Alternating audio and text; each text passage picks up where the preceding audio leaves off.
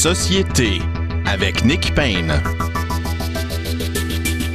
Bonjour à tous, très heureux d'être au microphone pour cette autre édition de Société, une édition euh, tout à fait particulière cette semaine puisque nous avons des invités en studio, plus d'un. Euh, nous le faisons, euh, nous aurions pu décider de le faire pour marquer le début de la fin de cette vague Omicron. Qui sait, on peut toujours prendre l'avance sur les prochaines annonces euh, gouvernementales. Euh, donc, vous aurez compris que nous allons euh, commenter l'actualité comme à l'habitude avec le duo des Fred, Frédéric Lapointe et Frédéric Bérard, qui sont ici avec moi.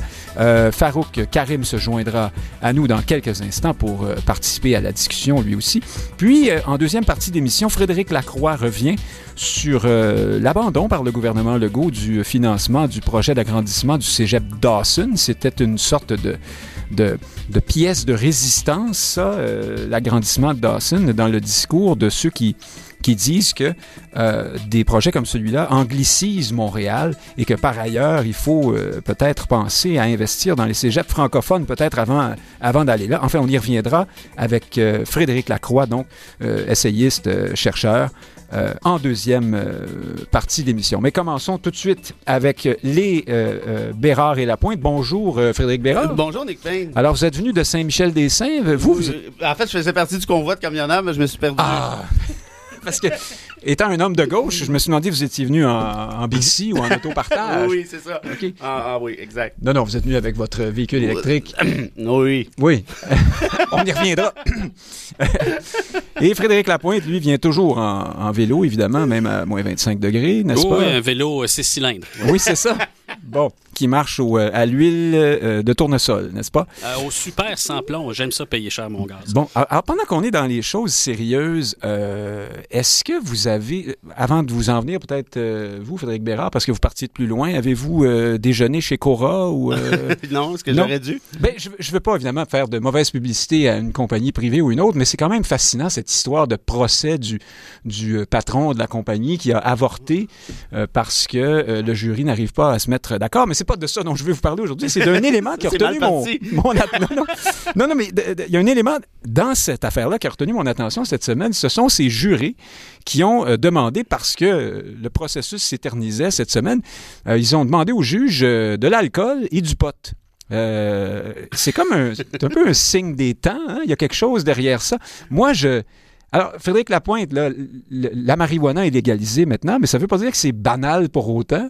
Moi, j'ai un peu sursauté en attendant que des jurés euh, se fument un bon joint comme ça en délibérant. Ben, c'est probablement pas ça qu'ils font. J'imagine que c'est pour euh, après, à la fin de la journée. C'est des gens sérieux. Mais quand même, c'est, c'est- ça, ça donne un, ça a un drôle de, une drôle de sonorité, non, comme euh, demande? Alors, j'ai j'ai souvent voulu être jury. Euh, je ne savais pas que je, que je, je- je peux vous le voir à, à ce point. Je vais commenter par le champ gauche.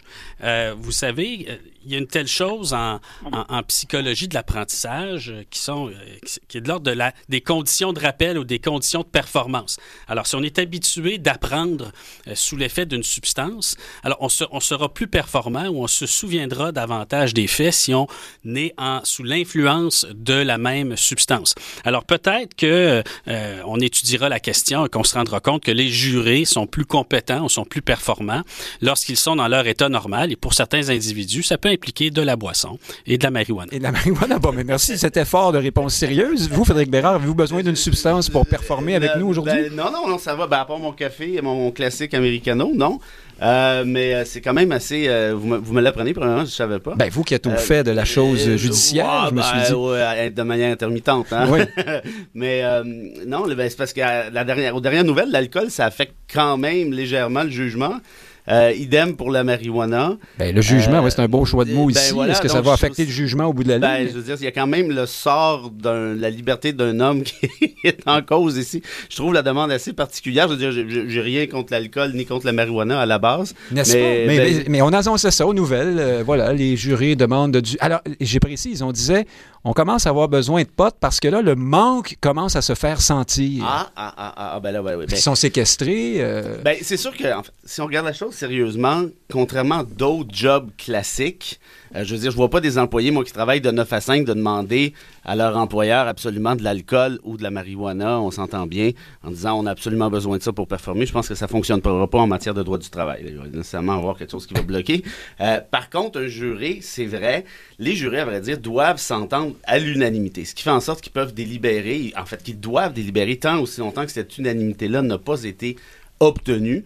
Donc peut-être qu'il y en a là-dedans clairement qui ont des problèmes de dépendance XY relative peut-être euh, et voilà. Donc, ben, décidément, hein, quand c'est mal parti pour votre procès, euh, parce que ça n'a pas l'air de bien tourner pour.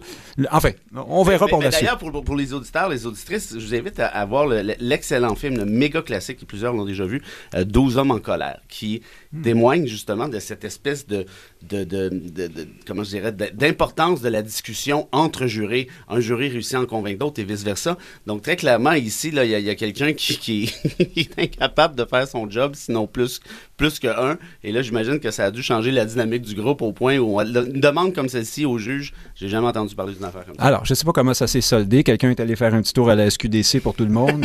Est-ce que le juge l'a autorisé? Je, ne sais pas. J'ai pas les dernières nouvelles là-dessus. Notre euh, équipe judiciaire est sur le, de la chronique judiciaire est sur le dossier. On y reviendra. Un travail pour le shérif, hein? c'est bien ça le nom de l'officier. Vous avez raison. Euh, revenons euh, bien sûr aux choses euh, sérieuses. Alors, comment ne pas commencer au moins par un instant par la manifestation à Ottawa? Les camionneurs, vous en avez parlé, Frédéric Bérard, vous dites que vous êtes venu ici en camion, c'était une boutade, bien sûr. Peut-être en avez-vous croisé sur la route, par exemple? Moi, j'en ai euh, vu non, non. cette semaine à des endroits improbables, là, ici, euh, au Québec. Vous promenez au centre-ville d'Ottawa, Payne, ben, justement je... comme, euh, comme, idée. Non, c'est même plus curieux. Je m'en allais vers les, les, Laurentides et puis oh. euh, j'ai vu ce, cet énorme euh, pick-up organisé pour enjamber des bio à la ah, baie James, vous voyez, avec des drapeaux du Canada et de l'Alberta et le... Make America Great Again. Ben, c'était Fuck Trudeau, ben, pardon. Bon, ça revient pas mal la même chose. Oui, c'est ça. Ben, ça ressemble à ça.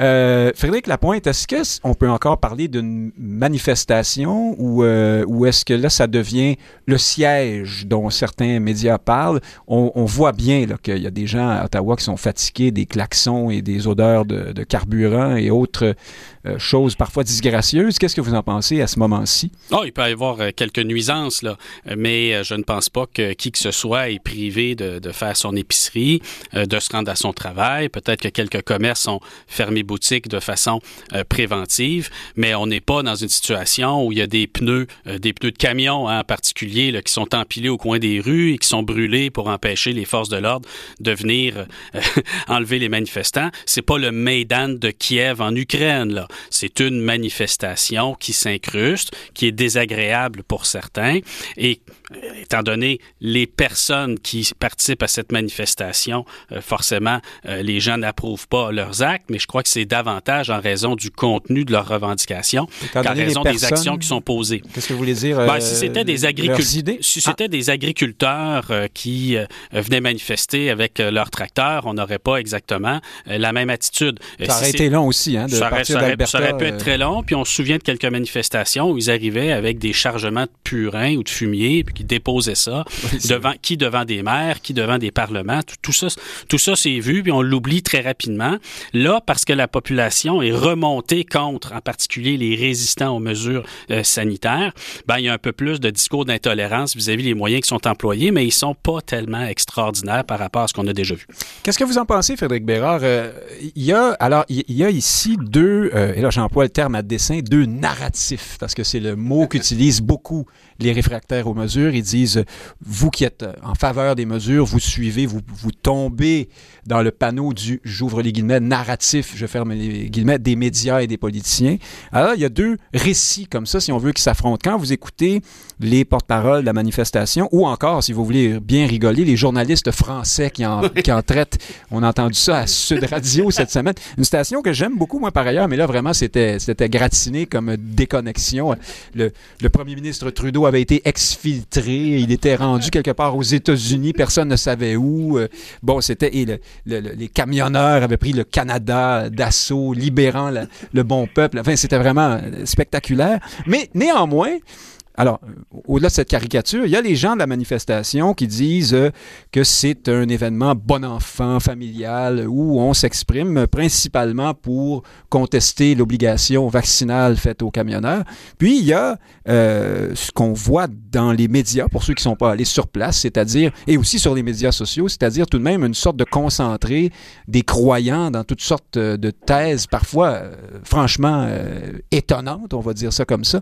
Où est la réalité, euh, d'après vous? Ben, c'est très délicat, hein, parce que moi, évidemment, je suis en faveur de la liberté d'expression, je suis en faveur du droit de manifester. À la première question que vous avez posée à Frédéric, je répondrais à partir de quand une manifestation devient une occupation? De toute évidence, les policiers d'Ottawa ont l'air de penser qu'on est rendu au stade de l'occupation.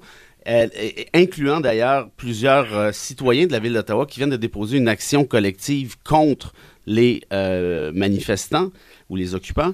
Euh, GoFundMe a refusé de verser les... Ils ont annulé, hein? Absolument, les de plus qu'annulé. Ils ont refusé de verser les montants reçus. Là, on parle de 9-10 millions, là, dépendamment.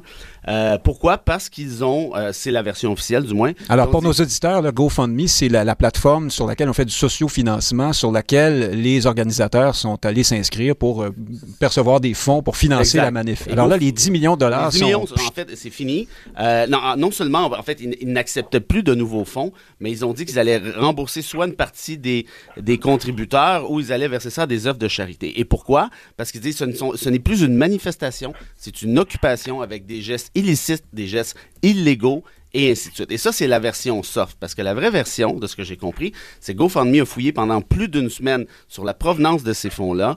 Il y a plusieurs rumeurs qui courent à l'effet que c'est une partie de certains gens-là proviendrait, par exemple, des Proud Boys, là, des proches de, Trump aux États-Unis. Il y a aussi une hypothèse, là, je ne sais pas à quel point elle tient, que certaines, une partie de cet argent-là pourrait venir de la Russie qui cherche à déstabiliser les démocraties occidentales. Bon, bref, ça, c'est une chose. L'autre affaire... Mais là, ça, ce serait pas interdit, par ailleurs. Euh, ben non, ce serait pas interdit. Les États-Unis peuvent bien financer. C'est juste un peu délicat. On s'entend bien pour GoFundMe, qui devient à ce moment-là une espèce de plaque tournante pour ce genre de bêtises-là. Et l'autre truc, c'est là que je vais peut-être être en désaccord avec Frédéric, c'est que oui, il y a des gens qui ont manifesté là de manière bon enfant. Oui, il y a des gens qui sont allés là de bonne foi. Oui, cette manifestation a attiré aussi une portion appréciable de bozo, mais jusque-là, c'est pas interdit d'être bozo au Canada. Par contre, les organisateurs, les co-organisateurs, les architectes de cette manifestation-là, ce sont des, des gens qui ont des accointances avec l'extrême droite de l'Ouest canadien. On parle de Mme Lick, on parle de M. Pat King, on parle d'un autre qui s'appelle Tobler, je ne me trompe pas. Mais dans nos jours, quand on dit ça, on dit rien. Tout le monde traite tout le monde ben, d'extrême droite. Il faut faire attention. Quand, quand je vous Parlez de ce type qui a appelé à défaire le gouvernement par les armes. Ben, oui, ça, ça, ça me semble euh, légèrement facho. Hein? Des, destituer un premier ministre élu par le gun, je trouve ça un peu, un peu d'extrême droite. Vous m'excuserez, mais moi, à mon avis, on pourrait tracer la ligne là. Mais il a été exfiltré de toute façon. Il est probablement ben, Tofino. il, est caché avec Castro, son père. Oui. Euh, et, sinon. À la pizzeria d'Elvis. Oui, à, Washington. Et puis non, Elvis, c'était avant, ça. C'était ah, Pizza Hut dans le Colorado. Ah, j'en ai manqué un. Oui, c'est pas grave. J'ai pas votre culture historique. Non. Oui. Mais, mais autrement, oublions pas la chose suivante. Madame Lick et sa gang de Gilets jaunes en avaient appelé au meurtre de Justin Trudeau lors de la dernière campagne électorale. Et la même, le même Pat King en question qui avait parlé des balles ainsi en ajusté en disant que Trudeau devait être accusé de trahison et de crime contre l'humanité. En d'autres termes, euh, je sais pas, quand, quand tes organisateurs, quand tes architectes d'une manif sont de, de cet acabit, peut-être que ça se pourrait que ça soit pas surprenant qu'il y ait des drapeaux confédérés à plein la caisse puis qu'il y a quelques drapeaux nazis qui traînent ici. Là. Alors, Farouk Karim euh, vous écoute euh, sagement depuis quelques instants. Bonjour, Farouk Karim. Vous êtes dans ce coin-là, vous, justement? Ben, je suis assiégé. Est-ce que vous entendez les. Entendez-vous les klaxons?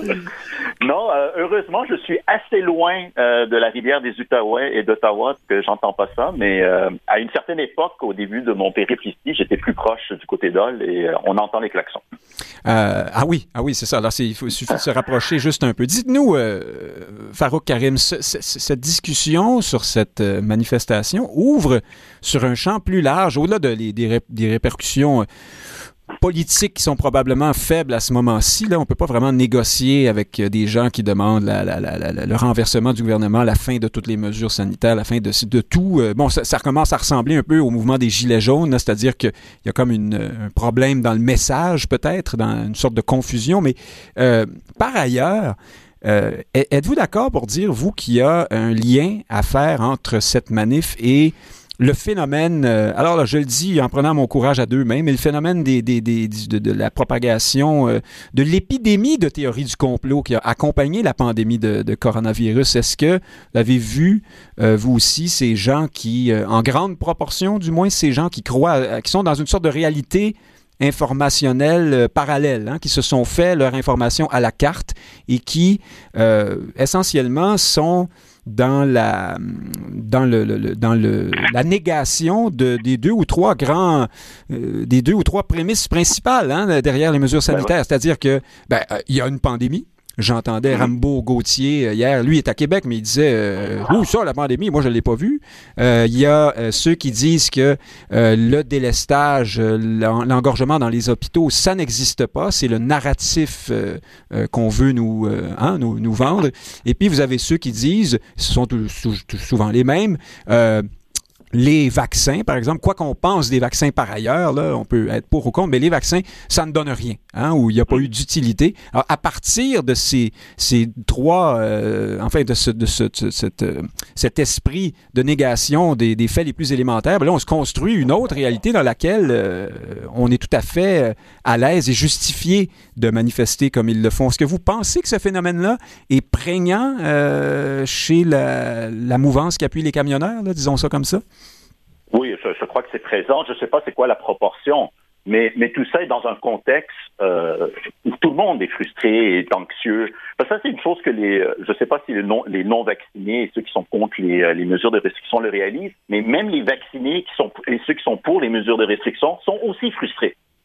Donc, tout le monde est frustré. Et, et, et, oui, mais on ne dirige pas toujours sa colère au même endroit. Hein? C'est ça la question. non, c'est ça, mais c'est comme s'ils avaient le monopole de la frustration. Hein? on, on, est tous dans la même, dans la même, dans la même baignoire. C'est que c'est ça qui fait en sorte qui exaspère les gens qui regardent ça de l'extérieur. Ben écoutez, là, on est dans le même truc. Là, de, quoi tu parles? D'autant plus que au départ, cette manifestation-là était, euh, si je comprends bien, euh, contre la vaccination obligatoire des camionneurs à la frontière. Euh, bon, ces gens-là, c'est à peu si je comprends bien, c'est à peu près 10% de l'industrie. Donc, en 90% sont vaccinés. Donc, c'est qui ces gens-là qui manifestent?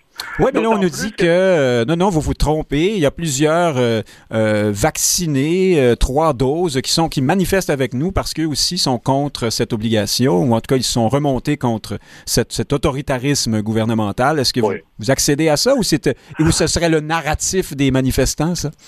Ben, écoutez, possible que des gens qui se sont fait vacciner soient quand même contre la mesure, ça, j'en conviens. Mais en bout de ligne, ce que je veux dire, c'est qu'ils ne représentent pas, euh, c'est pas la majorité du secteur, là, ni de, des travailleurs dans ce secteur. Mhm. Bon, ça ne veut pas dire que c'est pas légitime, c'est pas ça que je dis, mais c'est juste une, une, euh, une, question de perspective. Maintenant, ces gens-là sont là pourquoi? Euh, C'était là pour ça en premier, donc la mesure à la douane, mais cette mesure-là, euh, les Américains la mettent aussi, donc ça changerait absolument rien euh, si on l'ôterait. Euh, je veux dire, euh, ils pourraient pas passer la frontière. Après ça, ils demandent quoi? À la fin de toutes les mesures de ça n'a aucun sens. Ce que vous dites est vrai, c'est-à-dire qu'il faut vivre dans le même contexte là, si on veut raisonnablement négocier quelque chose. Mais je ne crois pas que la négociation est l'objectif de, de, de, ce qui se passe aujourd'hui. Et dans les deux cas, c'est-à-dire que c'est dans l'intérêt de, de cette minorité militante et dans l'intérêt du gouvernement libéral en ce moment que ça ne serait pas si vite que ça. Parce que les, la, seule victime politique en ce moment, c'est le Parti conservateur. Ah oui, on va en parler, euh, oui. Et ça, ça fait l'affaire de... Bon, je ne dis pas que Trudeau fait exprès de, de, ralentir, mais étant donné que de son point de vue, bon, c'est plus centre-gauche, ils sont plus patients normalement avec les manifestants, bon, il prend son temps, mais ça va pas prendre plus de temps. Moi, je vous dis, d'ici cinq jours, là, il va y avoir de l'action, là, parce que c'est pas possible de, euh, d'enfermer le Parlement, le bureau du premier ministre, euh, la voie, la rue Wellington, qui est la rue principale à Ottawa, est bloquée complètement. Donc, euh, et les résidents, j'ai compris aujourd'hui qu'il y a, une, qu'il y a, un, recours, là, une injonction, un recours en injonction pour bon, Frédéric Bérard peut-être en savoir plus. Mais, mais bon, donc ça va. D'ici une semaine, je crois qu'il va y avoir un mouvement. Et je crois que la majorité de la population va supporter ce mouvement de se débarrasser de ces gens-là au centre-ville d'Ottawa. Alors, vous pensez qu'ils ont déjà euh, perdu la faveur populaire, au fond? Absolument. Euh, si vous entendez ici, là, vous entendez la radio ici, les lignes ouvertes, les gens, c'est euh, catastrophique. En termes d'opinion publique, ça aurait pu créer quelque chose, hein, parce qu'il y a une sympathie, comme je disais, il y a une, il y a une frustration dans la population. Donc, ce mouvement-là aurait pu créer quelque chose. Il est possible encore que ça crée quelque chose. On voit quelque chose à Québec maintenant. Peut-être que ça se multiplie. Mais monsieur, madame, tout le monde qui est à la maison, qui est frustré, puis qui voit le, ces gens-là, qu'est-ce qu'ils disent, je ne sais pas s'ils se reconnaissent là-dedans. Et donc, ils ont peut-être manqué une occasion de grossir leur rang. Euh, Frédéric euh, Lapointe, euh, on voit à Québec que pour Rambo Gauthier, ce- c'est pas, pas la, comment dire, ça, ne lève pas beaucoup, hein, d'après les images, en tout cas, j'ai vues hier, mais c'est peut-être les méchants médias qui, qui maquillent un peu, mais néanmoins, on sent que ça, ça marche un peu moins. Pourquoi? Est-ce qu'on a un peu éventé le concept à Ottawa, ou est-ce qu'au fond, la population commence à... Est-ce qu'il y a une sorte de contre-coup euh, parce qu'à Ottawa, on se fait de moins en moins aimer. euh, à Québec, on est moins enclin à aller appuyer des gens qui font la même chose? Ben, c'est Québec, il fait froid. Euh, première raison, peut-être un peu pratique. Oui, mais, au début, mais- Ottawa faisait. euh, mais alors, c'était glacial aussi. Mais je pense surtout euh, que euh, il n'y a pas de bougie d'allumage comme le, le dossier du camionnage a pu l'être Bon choix de mots. à Ottawa. Oui, oui, involontaire. Et rappelez-vous le discours de François Legault lorsqu'il a annoncé l'annulation de son impôt sur les non-vaccinés. Hein, il a dit attention, c'est le temps. Euh, j'ai mais- fait ma démagogie il y a quelques semaines, mais maintenant, c'est le temps de réunir les gens pour la paix sociale. Il est important que je retire cette mesure. Imaginons qu'il ait fait le contraire, qu'il ait annoncé qu'il va de l'avant avec un impôt spécial de 1000 dollars sur chaque tête de non-vaccinés. Il y aurait eu beaucoup plus de gens avec Rambo Gauthier devant l'Assemblée nationale. Donc, quand on dit que les manifestants ne sont pas écoutés, qu'ils ne sont pas entendus, attention, les gouvernements font euh, On les a entendus à l'avance gèrent tout ça, gèrent les protestations. J'encourage personne à casser des vitres pour être entendu, mais le fait est que les gouvernements sont très attentifs à ce genre de mouvement de foule. Qu'est-ce que vous en pensez, Frédéric Bérard? Est-ce que. euh, oui? Vous Ben, êtes d'accord avec Frédéric Lapointe là-dessus? non, mais je suis assez d'accord que François Legault euh, fait, fait son François Legault, c'est-à-dire il regarde les sondages euh, et prend ses décisions. Or, dans ce cas-ci, j'ai l'impression que depuis peut-être depuis le convoi d'Ottawa, à vrai dire, euh, il y a une partie et là c'est c'est un peu paradoxal parce que je suis d'accord avec avec euh, avec Farouk à l'effet que qu'il y a une portion appréciable de la population qui a décroché complètement depuis quelques jours. Mais si on se ramène, il y a de ça ne, ne serait-ce qu'une semaine, jour pour jour, on voyait qu'il y avait quand même une espèce de je, je dirais, de, de, de, de, frange de la population qui appuyait le convoi quand Mais même. il me même semble, moi, oui, moi été à la rencontre de beaucoup de mes concitoyens ces dernières semaines, euh, des gens souvent des, des milieux euh, plus, je dirais, plus, plus modestes, euh, matériellement parlant. Mhm. Et puis beaucoup étaient très, très, très, très en appui euh, des camionneurs. Ils étaient souvent aussi dans la réalité parallèle dont je parlais tout à Oui, l'heure. oui, C'est absolument. une autre question, Oui. mais euh, et, et ils fondaient beaucoup d'espoir Ben, sur ce ben, en mouvement. fait, le- les le- suivaient au quotidien sur les réseaux sociaux. Et, et le truc est là-dessus, je pense que Frédéric en a déjà parlé, c'est qu'il y, il y a des gens vaccinés une fois, deux fois, trois fois, qui commencent à penser que là, on y va dur pas mal avec les non-vaccinés. Oui, c'est ça. J'ai l'impression que c'est cette portion-là. Bon, il va dire tout court. hein. Il y a beaucoup de gens qui commencent à trouver que tout ça, c'est trop sévère. là. C'est Mais trop. voilà, mais et, et quand je parle de sondage qui influence le gauche, je parle de sondage Mhm. à cet effet-là, de sondage interne,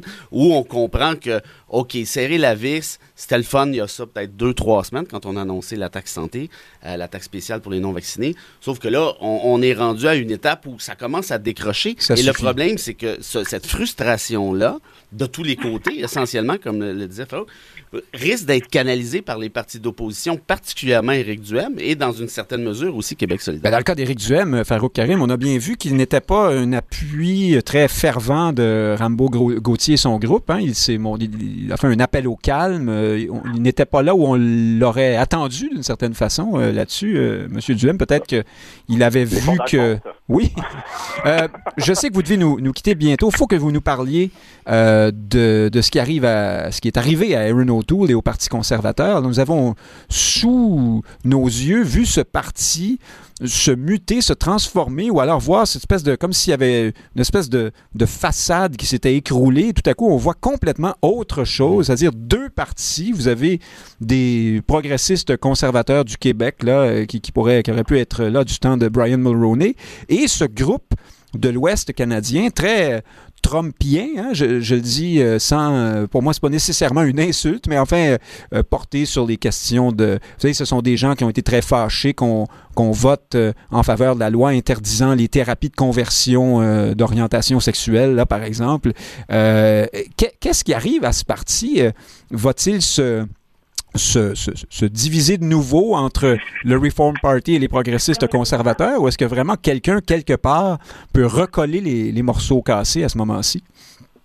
Euh, moi, je crois que à terme, il va y avoir une division avant d'avoir une réunion. Je crois qu'on est dans le cycle euh, fin de Mulroney, Reform, puis il va y avoir, euh, c'est là, là, qu'on s'en va, parce qu'il y a une division extrême. La base de l'Ouest est très forte elle n'est pas suffisante pour prendre le pouvoir, mais elle est suffisante pour gagner le, leadership. Qu'on on se retrouve dans le problème du Parti républicain euh, ou même du démocrate quand ils font campagne trop à gauche, ils doivent se recentrer. Les républicains, ils doivent faire campagne à droite à la base, ils se recentrer. Les conservateurs au Canada, évidemment, vont faire une campagne de leadership à la base, mais sont incapables de pivoter. M. O'Toole a, essayé de le faire, mais euh, ça n'a pas marché. Il a plutôt euh, passé pour une girouette. Et puis, euh, après les fêtes, la frange anti-O'Toole s'est activée et ont profité de euh, l'occasion avec les, camions, etc., pour euh, mettre le, pied sur l'accélérateur et ça en était fait. Un bon choix de mots, là aussi. Mais, et voilà. Et, Je, un, un intéressant québécois. Il y a la frange du caucus québécois qui était supporter de M. O'Toole. Et là, M. Deltel a été exclu hier hein, du. Oui, euh, une fois que M. O'Toole n'était pas là. Comme leader parlementaire, ben, certains commentaient en disant le Québec s'est fait euh, sortir, euh, si vous voulez, de la cuisine du Parti conservateur. Là. Exact. Et moi, ce que j'ai comme information, c'est qu'au caucus, où, ça s'est fait, donc le vote à 74 contre 40 à peu près, là, c'est ma mémoire est bonne, mm-hmm. à ce caucus-là, ce, que je, ce que je comprends, c'est que beaucoup du caucus québécois ont voté pour défaire autour. Et pourquoi? Ah bon? Parce que ce qu'on me dit, c'est qu'ils se sont fait mettre un gun sur la tête par les conservateurs de l'Ouest. Si vous ne faites pas ça, on va aller pousser sur la loi 21. Ah. Parce que vous vous, vous rappelez de l'effet de Mme. On va aller contester, vous voulez dire euh, Oui. On va se prononcer contre. Parce il y a déjà eu un début de contestation avec l'événement à Chelsea de l'enseignant. Euh, vous avez vu M. Singh qui s'est positionné beaucoup plus clairement, hein, mais aussi à l'intérieur du Parti conservateur des éléments de Toronto et de l'Ouest qui se sont dit, ben voyons donc, c'est quoi cette affaire-là? Et à l'intérieur du caucus québécois, ça se maintenait, cet équilibre-là se maintenait grâce à M. O'Toole. Mais une fois que la frange anti-O'Toole, qui n'est pas québécoise, a compris qu'il faudra défaire la coalition québécoise, ils se sont, ils se sont, ils ont dit aux Québécois, écoutez, si vous faites pas ça, nous on ramène la question de la loi 21. Farouk Karim, je sais que vous partez dans, deux minutes. Je vous laisse euh, une, une, dernière question. Euh, je vous pose une dernière question, si vous pouvez nous répondre. Euh, oui. Donc c'est le caucus hein, qui a sorti M. O'Toole en vertu de hein. cette loi là. Oui, je, je, ça n'a pas été très bien expliqué d'ailleurs dans les médias. C'est une loi fédérale, ça? Oui, c'est une loi fédérale qui est issue d'un député conservateur, Michael Chung euh, et, qui impose à chaque début de session parlementaire, à chaque caucus de chaque parti de voter sur certaines règles, dont la règle est-ce qu'on a le droit de défaire notre chef? Et donc, c'est pas une obligation pour chaque parti, mais ils doivent faire ce choix-là. Et les conservateurs, c'est une vieille idée du Reform Party, hein, évidemment. Donc, c'est intégré au Parti conservateur, donc ça fait partie de leur culture. Mais Farouk Karim, c'est une drôle d'idée en regard, en tout cas pour ceux qui veulent faire de la politique de bas vers, du bas vers le haut, la, la grassroots, euh, comme les anglophones disent, là, c'est-à-dire mm-hmm. parce que là, vous avez des milliers de membres qui avaient voté pour Aaron O'Toole, qui voient tout à coup leur chef dégommé par une poignée d'élus au caucus. C'est un peu curieux, ça, en même temps, non? Euh, oui, effectivement. Euh, mais maintenant, euh, la, la, marge est quand même forte au caucus, donc je ne crois pas que ça va être remis en question beaucoup par les membres, d'autant plus que la grande partie des membres se situe à l'ouest de l'Ontario. Ah. donc ça devrait ça devrait passer. En terminant, les trois candidats qu'on a en partant, les trois noms qui sortent, Patrick Brown, l'ancien chef du Parti conservateur ontarien, qui avait recentré le parti pour se faire mettre dehors sur des, des allégations. Ah il revient, il est en ce moment maire de, de Brampton. Euh, Lemon Lewis, la madame euh, qui, qui, était présentée à la dernière chefferie, qui est maintenant députée, et ça, c'est l'aile plus socio-conservatrice. Mhm. Et euh, le favori, en ce moment, celui qu'on dit qui a fait le coup pour euh, faire descendre autour, Pierre Poilievre, le critique en finance, et qui est le grand chouchou de, de l'Ouest canadien, mais c'est un député de la région d'Ottawa, donc il pourrait peut-être faire une, une, alliance. Et qui pourrait peut-être rallier Maxime Bernier, qui sait, on, verra, on verra la suite. Merci beaucoup, Farouk Karim, on vous laisse partir, et en vous souhaitant un bon voyage. Merci beaucoup. Au revoir. Au revoir, parce que Farouk Karim s'en va se reposer un peu. Euh, qu'est-ce que vous en pensez, vous, Frédéric Lapointe? Est-ce que, est -ce que ce parti-là peut, peut se remettre euh, de, de, de ce qui lui arrive euh, cette semaine. On, on voit difficilement. Alors, ici au Québec, une sorte de monde commence à parler de Gérard Deltel, Jean Charest, Caroline Mulroney, mais ces gens-là ont l'air d'être sur une autre planète quand on regarde ce que devient le parti, là, non? Oui, ben, c'est c'est un parti qui oscille entre euh, euh, l'ouverture au compromis nécessaire pour prendre le pouvoir. Ah, la for- ah, pardon, la formule de Renault Tool était, était magnifique en ce sens. Peut-être qu'elle est invalide, mais il disait le- l'idéologie sans le pouvoir, c'est de la vanité. Oui, bon, on peut, on peut, on peut penser Ça, ça. Mais renvoie à ce ce que vous venez de dire. Ce qui est surtout, ce qui est surtout vrai, c'est que soit on a le plaisir de la vanité, soit on a le plaisir du pouvoir. Et le drame d'O'Toole, c'est qu'il n'a pas gagné les élections. Il aurait gagné les élections que tout le monde aurait rationalisé dans ce parti-là. Les gagner. sacrifices qu'ils ont eu à faire en se disant, ben, au moins ce n'est plus Trudeau, au moins sur cette politique-ci, cette politique-là, on peut modifier les orientations euh, de l'État canadien. Mais lorsque euh, il y a une frustration qui se bâtit parce qu'en dépit du compromis avec ses principes, on n'a pas avancé vers le pouvoir, mais là, l'individu qui l'incarne est en danger. Mais même là, n'eût été du coup de butoir sur le radeau conservateur qu'a été euh, la caravane euh, des camionneurs et les manifestations à Ottawa, O'Toole se serait peut-être accroché encore un certain temps parce que euh, ça demande de l'énergie. Ça que le rôle de, catalyseur, de- cette affaire-là. Toujours un, Exactement. un autre bon choix de mots. On reste dans la mécanique. Mais euh, qu'est-ce que vous en pensez, Frédéric Bérard? Est-ce que ce parti-là peut, peut, peut- peut rev- peut revenir, peut, se Ben, maintenir comme candidat euh, sérieux à la, aux, euh, aux affaires euh, du gouvernement canadien? Ou alors est-ce que, est-ce que, au contraire, le, le- je me trompe et dans ma question, le Trumpisme, c'est-à-dire ben voilà. cette espèce de patriotisme qui se bat contre l'ennemi intérieur, qui veut nous priver de nos libertés, ça marche ça dans l'Amérique anglaise? Peut-être que le Canada est mûr pour ça aussi? Ben, moi, trois, trois réflexions. Premièrement, on peut féliciter Justin Trudeau, hein, qui vient de remporter ses élections cette semaine. Je pense que ça me semble assez évident. Un gouvernement très majoritaire cette fois-ci. Ou Christophe Freeland. particulièrement si celui qui remplacera O'Toole est Pierre Poliev, qui est débarqué, on s'en rappellera, à Ottawa à 18 ans, dans le saut de son père, essentiellement, qui en est jamais sorti, qui a une expérience absolument zéro de, de tout ce qui s'appelle, euh, je sais pas moi, université, euh, marché de l'emploi, c'est tout, tout ce qu'il a fait dans la vie, c'est essayer de casser des jambes à la Chambre des communes, essentiellement. Soyons, soyons très francs. c'est une image, hein, évidemment. ben, de moins en moins. En Non, fait, je vous dirais. c'est pas Tony Harding, là, on est pas, non, euh, non, peut-être pas. de. Mais c'est plus qu'un pitbull. hein, ça, on, on va se le dire. Là, le, le petit chien de poche là, qui saute, euh, hein, qui fait le Bambi là, à à la Chambre des communes à chaque fois qu'il y a une, une- une intervention qui fait pas son affaire, au nom du chef, c'était évidemment Poliev. Ça, c'était la deuxième réflexion. La troisième, qui est plus grave, et j'espère me tromper, c'est que j'ai vraiment l'impression que, que tout le, populisme, au sens très, très dangereux du terme, est en train de s'incruster au Canada. C'est déjà commencé depuis longtemps, vous me direz. Mais là, on en voit une manifestation très claire. Quand vous parlez, par exemple, de Caroline Mulroney, de, de Charest, tout qui ont l'air vraiment d'extraterrestres en rapport à ce parti-là. C'est ça, c'est avez- Stanfield ou Joe Clark. On est dans ouais, un autre monde. Je veux dire, c'en est quasiment rigolo quand on y pense. Même à la limite, Stephen Harper, qui, qui- que, que moi je comparais à Darth Vader, là, sans trop forcer, euh, n'aurait pas sa place dans ce parti aujourd'hui. Pourquoi? Parce que c'est un parti davantage populiste, et je répète que je détestais euh, Harper à m'en confesser, mais c'est un, un- un parti qui prend des- les faux plis du Trumpisme, prend les faux plis du populisme occidental essentiellement, ce qui fait qu'un gars comme Maxime Bernier, aujourd'hui, quand on y pense, euh, si c'était présenté, si, s'il se présentait demain, ben, évidemment, il ne, le fera sûrement pas par, par ego et orgueil, aurait beaucoup plus de chances de l'emporter euh, que la dernière fois contre Andrew Scheer. En fait, tout, tout porte à croire qu'il l'emporterait facilement haut la main avec le même discours. Faut croire aussi, faut comprendre aussi que son discours s'est radicalisé depuis. Euh, déplaçons notre convoi vers, vers Québec. hein. Revenons à nos affaires un peu. Cette semaine, passe d'armes euh, assez spectaculaire entre François Legault et Dominique Anglade à l'Assemblée nationale. Alors, lors d'une discussion animée entre les deux chefs, Madame Anglade euh, se tourne vers le président de l'Assemblée nationale et elle dit « Monsieur le Québécois ». Elle se trompe, elle veut dire « Monsieur le Président ». Tout le monde rit dans la salle et François Legault euh, répond en boutade. Il dit « Ben oui, c'est un Québécois, c'est un caquiste ». Et là, évidemment, les libéraux qui ne sont jamais à court d'une chemise à déchirer sur la question de l'identité et de ces nationalistes qui exclueraient quiconque ne serait pas euh, selon leurs critères, bon, euh, les libéraux se sont fâchés. Mais c'était une blague à l'origine. Est-ce que euh, que faisait Dominique Anglade, Frédéric Lapointe? Elle parlait à son électorat? Est-ce qu'il y, y a plus que ça? Et est-ce que M. Legault, est-ce qu'il y a un fond de de, vérité derrière la, boutade? Est-ce qu'au fond, il, il traitait vraiment les libéraux de gens qui sont moins québécois que les autres? Écoutez, ce sont...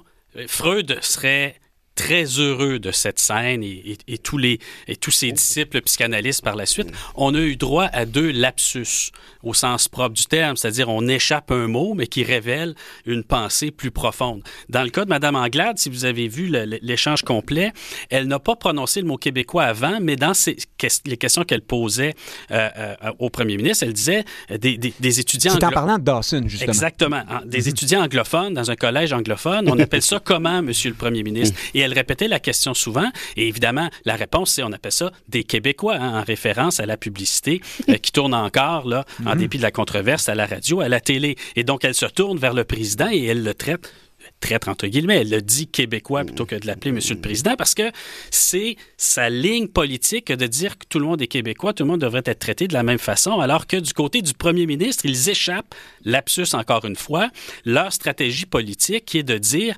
mes adversaires politiques sont moins québécois que moi et donc gens de la nation québécoise, si vous voulez défendre vos intérêts, ben vous votez pour la CAQ. Donc ce sont deux lapsus mais qui révèlent au fond les fondamentaux de leur stratégie politique. Alors, euh, Frédéric Bérard, Frédéric Lapointe vient de répondre par l'affirm- l'affirmative à ma question. C'est qu'il y avait un fond de vrai dans la, dans la boutade de François Legault et par conséquent, les libéraux, sinon avaient raison, en tout cas étaient justifiés de déchirer Ouais. euh, plusieurs chemises là-dessus. Qu'est-ce que vous en pensez? Ben, moi, je connais moins bien Freud que Fred. Je connais plus euh, Freud Caillou, en fait, que, que Freud tout court. Mais je vous dirais là-dessus Là, que... c'était Freud Lapointe ici. oui, c'est ça, oui.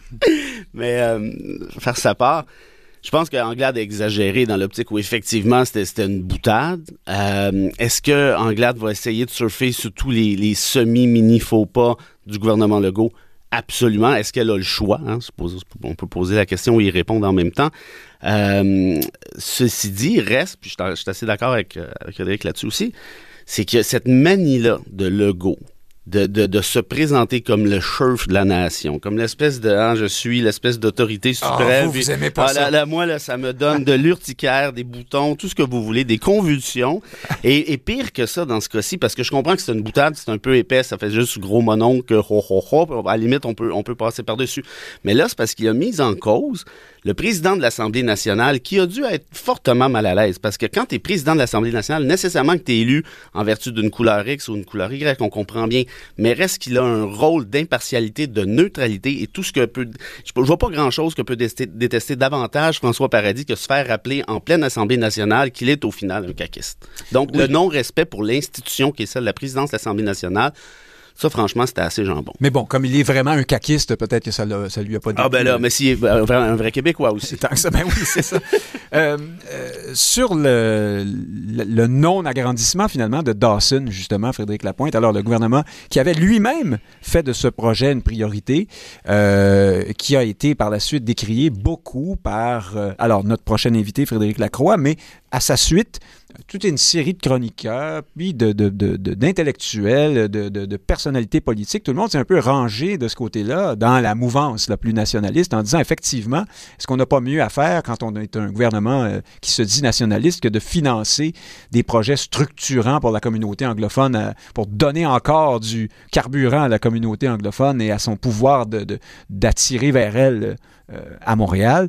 Euh, et, là, tout à coup, François Legault change euh, hein, son fusil d'épaule, littéralement. Il dit euh, non, on abandonne ça. Nous, euh, en fait, on veut euh, plutôt financer les cégeps francophones. Mais alors, c'est un rétro-pédalage absolu. Pourquoi le fait-il à ce moment-ci? Certains ont dit, Frédéric Lapointe, que c'était pour euh, donner, montrer patte blanche euh, justement envers le mouvement nationaliste et notamment ceux qui disent que le projet de loi 96 ne va pas assez loin sur la question des, des cégeps du, de la loi 101 au cégep. Alors, c'est un peu comme si on disait, bon, je vais leur donner ce, ce nanan, puis ça devrait faire l'affaire pour les prochaines élections. Est-ce que c'est ça qu'a fait François Legault, d'après vous? Bien, tout d'abord, rappelons que l'agrandissement de Dawson, ce n'était pas un projet caquiste. hein. C'est un projet qui De Philippe Couillard. Longue date, qui a été accepté par le gouvernement du Québec sous le, le- le- le mandat de Philippe Couillard. Et Voilà, il y a oui. quelque chose de normal à ce qu'il y ait une continuité dans les affaires de l'État et Mhm. que ce soit pas sur un coup de tête qu'on défait tout ce qu'un gouvernement précédent euh, a fait. Ceci étant dit, euh, on peut se demander pourquoi ils ont attendu aussi longtemps pour retirer euh, cet agrandissement euh, au Collège Dawson. Ils ne sont pas juste attendus, ils, ils, ont reconduit mm-hmm. le projet en l'incluant dans le projet de loi des, des euh, prioritaires des infrastructures. Alors, ça fait partie de notre vision d'avenir. Alors, c'est comme s'ils se gardaient ce, ce pétard pour un moment opportun, comme vous l'avez signalé, peut-être le faire en même temps que l'adoption du projet de loi 96, peut-être le faire le plus proche possible qu'il est raisonnable de l'élection, mais sinon, sur le fond de la chose, le projet de loi 96 veut plafonner les admissions dans les collèges euh, dits anglophones. Et Dawson est réputé pour admettre plus d'étudiants que les devis ministériels lui accordent. Mm. Et donc, il est absolument illogique pour un gouvernement que de financer l'agrandissement d'un cégep dont on souhaite par ailleurs limiter les admissions. Donc, c'est une décision très logique du gouvernement. Il y a une logique partisane à avoir attendu aussi longtemps pour le faire à quelques mois des élections ou à quelques semaines d'une élection partielle dans Longueuil. Frédéric Bérard, est-ce que c'est un anane euh, au nationaliste ou est-ce que c'est une vraie conviction ou un heureux mélange des deux, peut-être? Ben, on sait que le, caucus CAQ s'est divisé hein, sur cette question-là depuis le début. Euh, moi, je vais d'accord avec Frédéric aussi. Le truc, c'est quoi? Du 17-17,5% de limiter ça. Moi, ça, c'est l'espèce de zigonnage absolument. Sur les normes, sur ouais, Ça, c'est d'essayer de dire, regardez, oui, oui, mais on va limiter quand même en même temps. Ça, des histoires qui marchent à peu près jamais. Euh, je pense que ça va prendre une certaine autorité à ce niveau-là. Et ça va peut-être vous surprendre, Nick Payne, mais moi, je réfléchis très fortement à, à l'idée actuelle de forcer euh, le, le, cégep francophone euh, aux euh, néo-québécois. D'appliquer la loi 101 au cégep? Exactement, essentiellement. Ce qui ne pourrait pas être contesté devant les tribunaux, hein, parce qu'on sait que l'article 23 de la Charte canadienne s'applique simplement au niveau primaire et secondaire. mais je suis encore en réflexion là-dessus et je pense qu'il faut le faire de manière sensible, de manière délicate, parce qu'il y a des enjeux aussi. J'écoute ce que dit, par exemple, quelqu'un comme Frédéric Lacroix, puis j'accorde une crédibilité à son propos. Par contre, vous voyez, moi, ma fille est allée elle-même à Dawson, puis en a tiré une, expérience absolument incroyable. Faut pas oublier aussi que pour plusieurs francophones, en fait, la très, très quasi-totalité des francophones ne peuvent pas aller euh, à l'école en anglaise primaire ou secondaire. La Cour suprême a déjà statué que c'était tout à fait correct, légitime, et ainsi de suite, puis on comprend pourquoi. Reste que le, cégep anglophone, pour ces mêmes franco, est souvent une manière d'apprendre la langue seconde, à vrai dire probablement la meilleure. Euh, donc, ça pour dire que ce sont des enjeux qui sont complexes, qui sont sensibles, et je ne suis pas certain que la partisanerie actuelle, l'espèce de rétro-pédalage caquiste, comme on peut le voir, euh, s'y est bien à une question qui est aussi euh, délicate. Mais allons voir ce que Frédéric Lacroix euh, en pense après une petite, un petit euh, thème musical. Je ne sais pas si vous voulez rester avec nous parce que vous êtes en studio, c'est exceptionnel. Euh, on va être obligé de, retenir vos grands chevaux un peu. Bah, bah, allons-y, allons-y, allons-y. Oui, comme vous voulez. Oui, oui, oui, non, absolument. Alors, à tout de suite, chers auditeurs, toujours avec les deux Fred et un troisième Fred dans un instant.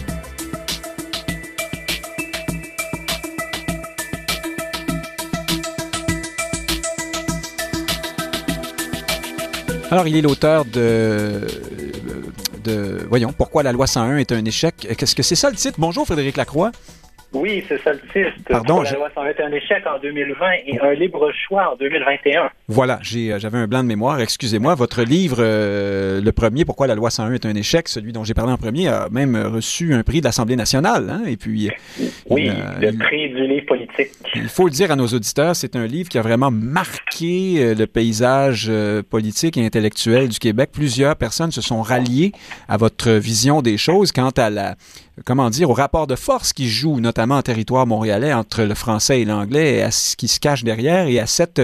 Euh, vous avez vraiment fait une démonstration, là, avec force, chiffres et concepts. C'était pas seulement un élan du cœur auquel on répond toujours par d'autres élans du cœur. Là, vous étiez vraiment dans une démonstration, notamment sur le principe de la la surcomplétude institutionnelle. Donc, ces institutions, euh, si vous voulez, à la dimension, à l'importance disproportionnée par rapport au poids démographique d'une communauté, en l'occurrence ici, la communauté anglophone à Montréal. Et vous parliez beaucoup, Frédéric Lacroix, de l'agrandissement de Dawson, euh, dans lequel le gouvernement du Québec prévoyait investir de, de bonnes sommes d'argent, et aussi euh, ce projet de McGill, euh, à laquelle on donne le, Royal Victoria. Euh, d'abord, Dawson, vous êtes satisfait, j'imagine, de ce qui arrive? Ben, ben oui, moi j'ai euh, je, m'exprime depuis plusieurs années sur le sujet, donc euh, je suis un de ceux qui a levé ce lièvre, si on veut. Donc, euh, je me suis rendu compte que le gouvernement priorisait l'agrandissement de Dawson dans le projet de loi 61, c'était en 2020. Donc, le seul cégep qui bénéficiait des largesses gouvernementales pour un agrandissement, c'était Dawson, qui est déjà le plus gros cégep au Québec et c'est un cégep anglophone. Donc, je trouvais ça insensé comme, euh, comme priorisation. Euh, puis, euh, ça a été abandonné, ce projet de loi 61-là, ça a été repris au projet, avec le projet de loi 66. Dawson a encore une fois été priorisé et le gouvernement Legault a toujours défendu ça bec et ongle. Puis on se rappelle que c'est un projet qui avait été inscrit et adopté par le gouvernement Couillard. Euh, donc, Legault a toujours fait sien ce projet-là. Il l'a défendu, il a refusé des motions pour le remettre en question, etc. Puis au fil du temps, on a, a appris que le projet, c'était à 50 millions. Après ça, ah, le chiffre de 100 millions est sorti. Là, la semaine passée, on a appris que finalement, c'était 189 millions. Est-ce que c'est le chiffre final? On ne sait pas. Mais bref, c'est un projet, euh, un énorme projet euh, d'agrandissement. puis comme l'indiquait le, le, devoir cette semaine, c'est un projet qui monopolise trois quarts des sommes pour l'agrandissement des cégeps de la région de Montréal pour les prochaines années. Alors, Frédéric Lacroix, vous ne faites pas de politique. Je ne vais pas vous demander si c'est un, un, anane, pour reprendre mon, ma propre expression, du gouvernement Legault à l'endroit de gens comme vous, ce, ce, ce, recul sur le projet de Dawson. Mais parlons plutôt de l'avenir. Euh, vous ne parliez pas que de Dawson dans vos thèses, tant s'en faut. Vous parliez de McGill. Est-ce que d'après vous, c'est la prochaine étape? Espérez-vous imaginez-vous que, qu'on puisse revenir en arrière dans le cas de McGill? Quelles sont les différences euh, d'abord entre les. Ben. Qu'est-ce qui distingue euh, McGill et le, Royal Victoria du projet ben. d'agrandissement de Dawson? Avant de passer à McGill, j'aimerais juste euh, dire quelque chose à, propos de, l'abandon finalement de ce projet d'agrandissement-là. Mm-hmm. Donc, ce qu'il faut comprendre, c'est qu'au au cycle supérieur, le Québec n'a pas de politique linguistique à toute fin pratique, c'est-à-dire qu'il finance euh, les études en français ou en anglais de n'importe qui euh, selon le désir. Donc, c'est vraiment la doctrine du libre choix qui règne.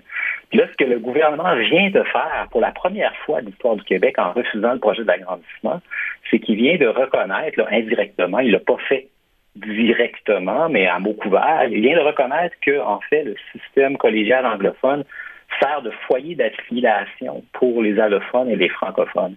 Donc ça, ça me semble être très, très important. Donc, en refusant de financer euh, Dawson, en fait, il s'est reposé sur des critères arbitraires dans la politique actuelle parce que c'est fait de façon arbitraire, à mon sens. Alors, on crée une sorte de précédent, là, dites-vous. On, crée un précédent, puis on crée, en fait, ça s'appuie sur aucune politique euh, explicite, structurée euh, donc, les représentants de la communauté anglophone ont, beau jeu de souligner que la décision est incohérente, en fait. et qu'elle est purement euh, politique et même, euh, voire électoraliste. Ou... Alors, d'après vous, il faudrait justement créer cette structure politique, légale ou intellectuelle, je ne sais trop? Oui, ben, il faut revoir la politique qui règne au poste secondaire, à mon avis. Puis, ce que, en fait, ce que le gouvernement Legault vient de faire, c'est qu'il vient d'abandonner en partie la doctrine du libre choix là, avec cette décision-là. Donc, euh, je pense qu'il faut, ça prend une politique cohérente. Euh, il faut mettre ça en place pour que les choses se fassent de façon juste et transparente. Puis cette politique-là, bien, bien sûr, ça peut être seulement que la loi 101 au cégep.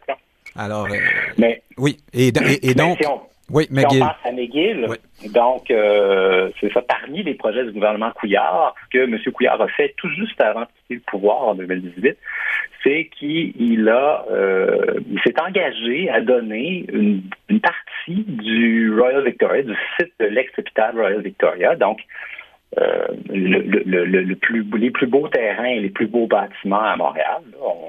on, s'entend. La, oui, oui, c'est à, à flanc de montagne, c'est absolument magnifique. C'est déjà à côté de McGill, justement. Euh. C'est ça. Donc, il s'est engagé à donner ça à McGill. Puis, euh, on n'en a pas vraiment entendu parler pendant plusieurs années. Puis là, le gouvernement Legault a repris ça à son compte, ce projet-là. Et il a voté en faveur d'un projet de loi privé présenté par le Parti libéral l'automne passé qui transfère ces terrains-là et ces bâtiments-là à McGill. Donc, c'est quand même quelque chose de stupéfiant, à mon sens. Puis, c'est à mes yeux, c'est encore plus problématique que l'agrandissement de Dawson parce que... Euh, ah, c'est une, somme, euh, ne serait-ce qu'en valeur euh, mobilière, bien, bien, plus importante aussi. Oui, c'est ça. c'est un don, en fait. Le gouvernement fait un don, alors que McGill s'était montré intéressé à acheter le site. Et McGill en a les moyens. Dans leur fondation, ils ont 1700 millions de dollars. Donc, il pourrait, il aurait pu acheter le site du Royal Victoria tout simplement. Le gouvernement a refusé ça. Il a insisté pour leur en faire don. Euh, ce qui est quand même quelque chose. Puis ça, c'est un, patrimoine public. là. Euh, L'hôpital Royal Victoria, c'est pas une corporation privée, c'est une corporation, ça, appartient au domaine de l'État. Mais là, Frédéric Lacroix, expliquez-nous. C'est une corporation privée. C'est ça. Et, mais où est-ce qu'on en est là-dedans? Est-ce que c'est fait? Est-ce que, est-ce que vous pourriez imaginer un rétropédalage dans ce dossier-là aussi? Ben, le projet de loi privé a été adopté, il a été sanctionné. Euh, donc, moi, je suis pas avocat, mais je pense que là, c'est vraiment bien engagé. Les carottes sont euh, cuites. Ben, les carottes sont cuites, mais en politique, rien n'est jamais fait. Euh, l'agrandissement de Dawson, euh, c'était fait. Hein? c'était euh, M. Legault a défendu ça bec et ongles à plusieurs reprises, puis il a dit même que ceux qui voulaient la, la loi 101 Cégep étaient des extrémistes l'année passée. Puis là, ben, on n'entend plus ce vocabulaire-là. Donc, il y a eu un revirement, donc c'est possible. Puis là, ce qu'il faut comprendre, le don du Royal Vic, la valeur mobilière des terrains et des bâtiments n'est pas connue, n'est pas publique, mais ça a été estimé à autour de 700 millions de dollars. Oui, avec l'immobilier ces temps-ci, euh, on peut imaginer 1,4 milliard. C'est une partie, c'est une partie du don seulement, parce que là, le gouvernement, ce qu'il fait, c'est qu'il veut aussi donner à McGill 475 millions pour rénover et développer le site.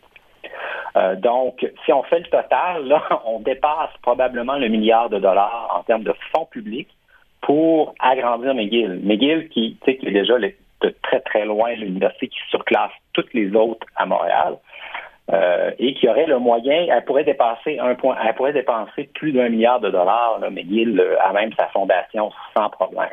Donc, tout ce dossier-là, en fait, est encore plus incroyable et intenable euh, que celui de Dawson. Puis pendant ce temps-là, il faut le rappeler, euh, l'université l'UQAM, en fait, euh, qui est à côté, est en train de suffoquer. Les inscriptions ont baissé de 8% cet automne. Cet hiver, on me dit qu'il y, a une baisse de 12% Donc, l'UQAM est en train de, s'effondrer. Puis une, des raisons pour ça, c'est parce que la clientèle des écoles secondaires passe de plus en plus au cégep anglais et après s'inscrit à McGill et Concordia. Donc, il y a une fuite euh, hors du réseau euh, postsecondaire de langue française à Montréal, qui touche non seulement les cégeps, mais les universités aussi. Puis l'UQAM est la première affectée. Oui, par contre, l'UQAM a un très beau euh, guide de l'écriture inclusive hein, que j'invite tout le monde à, lire. Ça vaut le coup. Oui, mais, oui. mais Concordia aussi, Concordia ne donne pas sa place en termes de wokisme. Vous avez raison. Mais Concordia déborde en termes d'effectifs étudiants et est rendue plus grosse que l'UQAM. Elle a le vent dans les voiles, même si euh, le wokisme est très, très bien implanté à Concordia. Frédéric Lacroix, nous avons euh, exceptionnellement l'émission Le trio des Frédéric, ça, fallait la peine d'être mentionné. Frédéric Bérard est ici euh, à ma gauche, ça tombe bien, c'est l'homme de gauche dans la pièce. Frédéric Bérard, vous vous êtes ouvert il y a un instant de votre réflexion sur l'application de la loi 101 au collégial.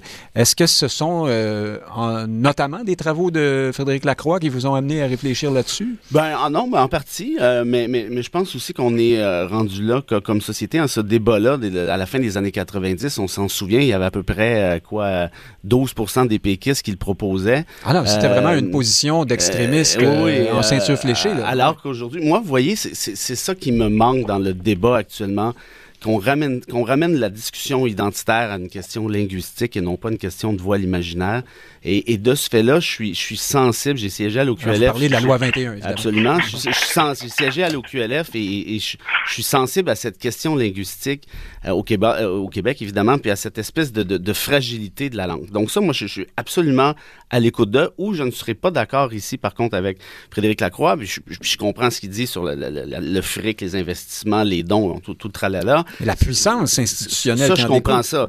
Mais, mais contrairement peut-être à lui, puis je veux pas lui prêter de mauvaises intentions, moi, je ne vois pas ça nécessairement comme étant une mauvaise chose. Dans l'optique où il y a, peut-être une question d'inéquité, ça je comprends, mais pour le reste, McGill est un joyau québécois. McGill, moi je, je- je suis un ancien de McGill, j'ai fait ma maîtrise, j'ai enseigné à McGill.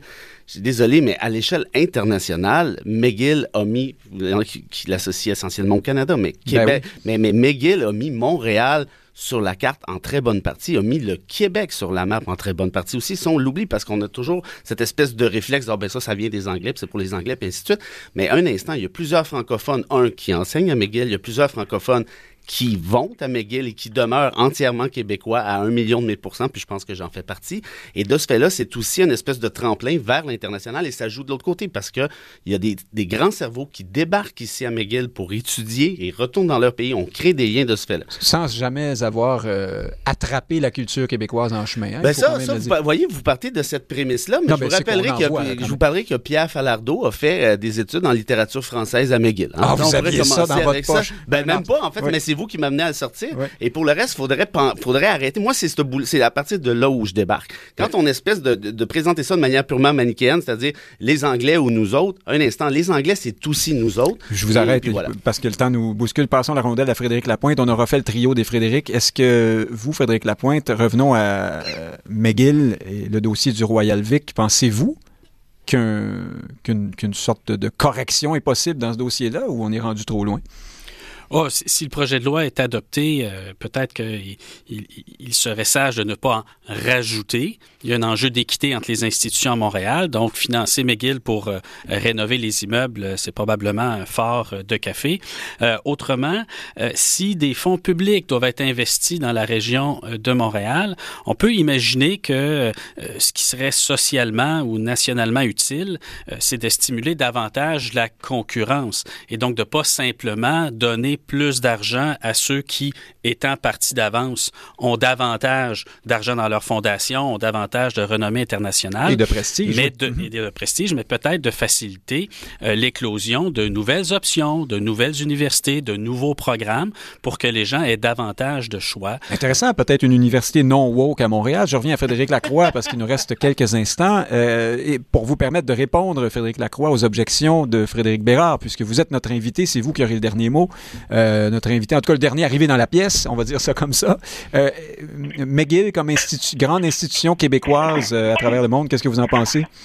Ah ben, je pense qu'on peut pas répondre à ça en quelques mots. Là, je pensais pas me lancer dans un débat euh, là- sur cette question-là. J'en ai parlé dans mon livre Pourquoi la loi 101 est un échec. Oui. En fait, la place privilégiée de McGill à Montréal, c'est le résultat d'une injustice historique, du fait que les anglophones euh, occupaient le haut du pavé économiquement, puis que cette université-là a engrangé beaucoup plus de dons et de financements dans, dans les 100, 200 dernières années que l'Université de langue française, qui sont récentes et qui sont pauvrement financées euh, par Ottawa et par le privé. Donc, on à mon avis, il y a une iniquité fondamentale dans le traitement selon la langue d'enseignement. McGill bénéficie, par exemple, du tiers des fonds investis par Ottawa au Québec. Moi, je trouve ça complètement insensé. Donc, le fait que Mc- McGill soit excellente, en fait, ça reflète simplement l'inéquité de financement. Ça reflète pas la valeur intrinsèque des anglophones qui serait supérieure à celle des francophones. C'est faut, faut retracer ça au financement. Le- L'excellence de McGill, c'est son surfinancement.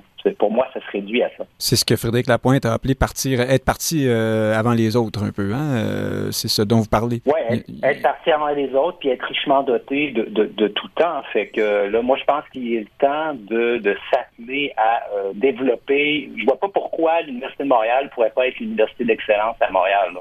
Alors, Frédéric Lacroix, ça pourrait être. on vous laisse là-dessus. Merci beaucoup d'avoir participé à l'émission. Frédéric Lacroix, auteur de Pourquoi la loi 101 est un échec et aussi un libre choix, point d'interrogation, sur euh, manifestement sur la langue euh, de- de- de- d'enseignement au collégial. Merci beaucoup, Frédéric Lacroix. Merci. Frédéric Lapointe, fondateur de la Ligue d'action civique. Frédéric Bérard, chroniqueur au journal Métro, essayiste, débatteur à LCN aussi. Merci, euh, ou à TVA, à LCN. Euh, les deux. Les deux. Merci d'avoir été avec nous. euh, hein, d'être venu en studio nous voir. Valérian Fournier était à la mise en onde. Ici Nick Payne qui vous dit merci beaucoup et à la semaine prochaine. Portez-vous bien.